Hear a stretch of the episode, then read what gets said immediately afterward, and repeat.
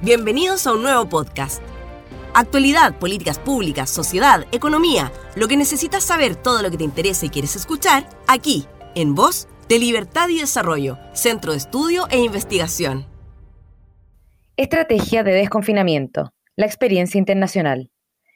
Luego de varios meses con gran parte de la población en cuarentena y severas restricciones de movilidad y funcionamiento de empresas, el 19 de julio el gobierno dio a conocer el plan paso a paso para ir retomando distintas actividades en forma gradual y localizada, en la medida que las condiciones sanitarias lo permitan, con criterios conocidos para determinar la etapa o paso en que se encuentra cada comuna.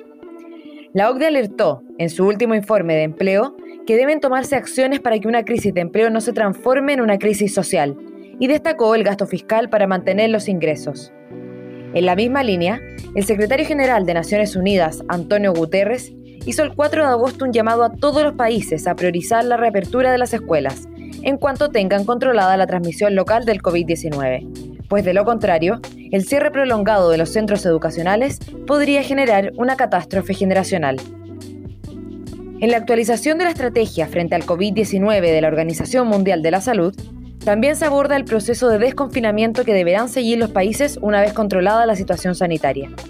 Mientras no exista una vacuna o un tratamiento eficaz contra el COVID-19, el mejor resultado a corto y mediano plazo para los países será gestionar una transición controlada con bajas tasas de contagios. En particular, la OMS sugiere seis criterios que deben garantizar las autoridades que de manera resumida indican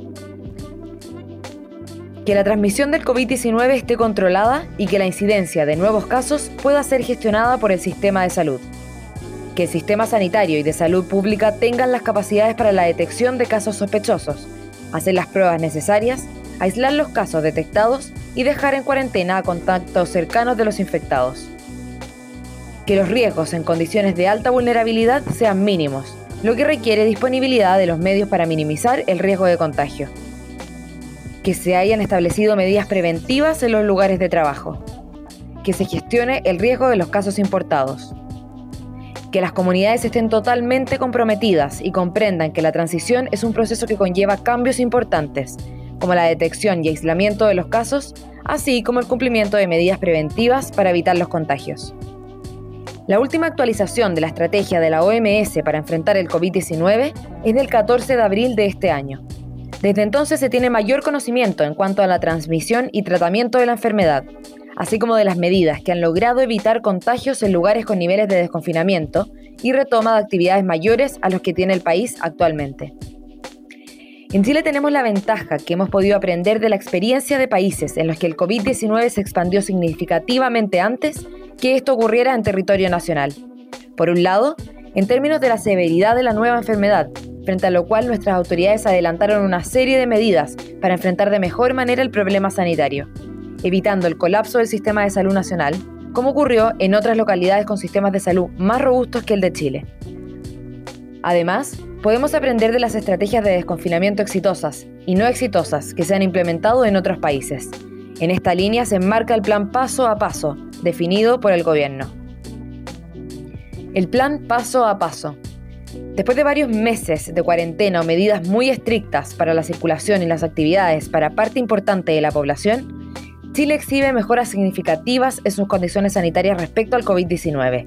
Por lo tanto, se hace imperativo para las autoridades ir abriendo responsablemente el camino para retomar las actividades, en un contexto en el que se debe convivir con la nueva enfermedad. En este sentido, el gobierno elaboró el plan denominado Paso a Paso para definir una transición hacia lo que se ha denominado nueva normalidad, expresión usada también por la OMS. Estrategias en otros países. Las medidas que toma cada país siguen los lineamientos generales sugeridos por la OMS, pero atendiendo tanto a las condiciones sanitarias como a la realidad social local. Es por esto que las estrategias en distintos países han sido heterogéneas, así como sus resultados. En el caso de Nueva Zelanda se definieron cuatro niveles de alerta. El nivel 4 es el más restrictivo y se parece a la etapa de cuarentena en Chile. Se prohíben las reuniones y la apertura de lugares públicos. Se sugiere a las personas trabajar desde el hogar, con excepciones como servicios esenciales, así como instalaciones educacionales cerradas. A partir del nivel 3 de alerta, se permiten las clases presenciales a los niños entre 1 y 10 años, con medidas para evitar el contagio. Se mantiene la prohibición de negocios en los que exista contacto físico con el cliente. En el nivel 2 de alerta, la apertura es mayor. Los recintos educacionales pueden abrir para todas las edades, pero deben mantener la opción de educación a distancia. También pueden abrir los restaurantes y pubs, pero con la exigencia de registro de las personas que hayan asistido. En el nivel 1, de mayor apertura, es cuando el virus está controlado localmente, y la mayor preocupación es que ingrese desde otro país. En todos los niveles se sugiere el uso de mascarillas y la distancia social, aunque el uso de mascarillas no es obligatorio. En el Reino Unido existen diferencias entre las políticas tomadas por Inglaterra, Escocia, Gales e Irlanda del Norte. Cada gobierno definió un plan en etapas, aunque no son las mismas en cada país del Reino Unido.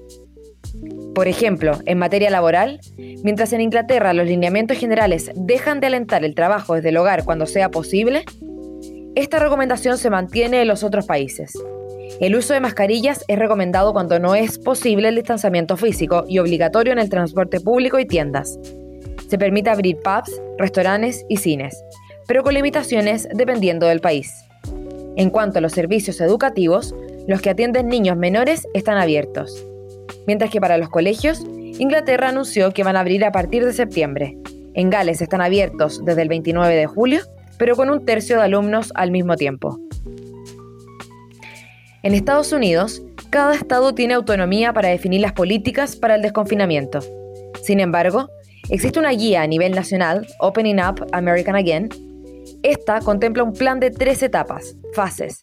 En todas se recomienda que los individuos sigan las medidas de higiene. Los que se sientan enfermos eviten salir y en los lugares de trabajo se mantenga el distanciamiento social y otras medidas de prevención. También se definen criterios mínimos para relajar el confinamiento como una tendencia a la baja por 14 días en los casos o tasas de positividad y tener la capacidad de atender a todos los pacientes sin crisis sanitaria. En la fase 1, las personas vulnerables, adultos mayores o personas con problemas de salud deben permanecer resguardados. Se recomienda evitar reuniones con más de 10 personas. Los colegios deben permanecer cerrados, al igual que los bares. Sin embargo, restaurantes y cines pueden abrir con protocolos estrictos de distanciamiento físico. Se recomienda el teletrabajo y el retorno gradual a los lugares de trabajo. En la fase 2 se relajan medidas de distanciamiento social. Se sigue recomendando el teletrabajo y los colegios pueden abrir. La fase 3 ya contempla el levantamiento de la mayor parte de las restricciones, pero manteniendo medidas de precaución. Pasada la parte más crítica de la pandemia, que amenazaba con sobrepasar los sistemas de salud, como ocurrió en algunos países, las autoridades deben empezar a facilitar el camino para retomar responsablemente las actividades, evitando así un problema mayor tanto en materia económica como educacional. El plan paso a paso diseñado por el gobierno de Chile se enmarca en las directrices de la OMS, así como en los planes diseñados por otros países que ya se encuentran en etapas más avanzadas de desconfinamiento que Chile. Levantar progresivamente las restricciones para la circulación y realización de distintas actividades no significa volver a la situación antes de la pandemia. Mientras no se cuente con una vacuna o un tratamiento efectivo, será necesario seguir evaluando las políticas que hagan posible retomar actividades paulatinamente, mientras se mantiene controlada la propagación de la enfermedad.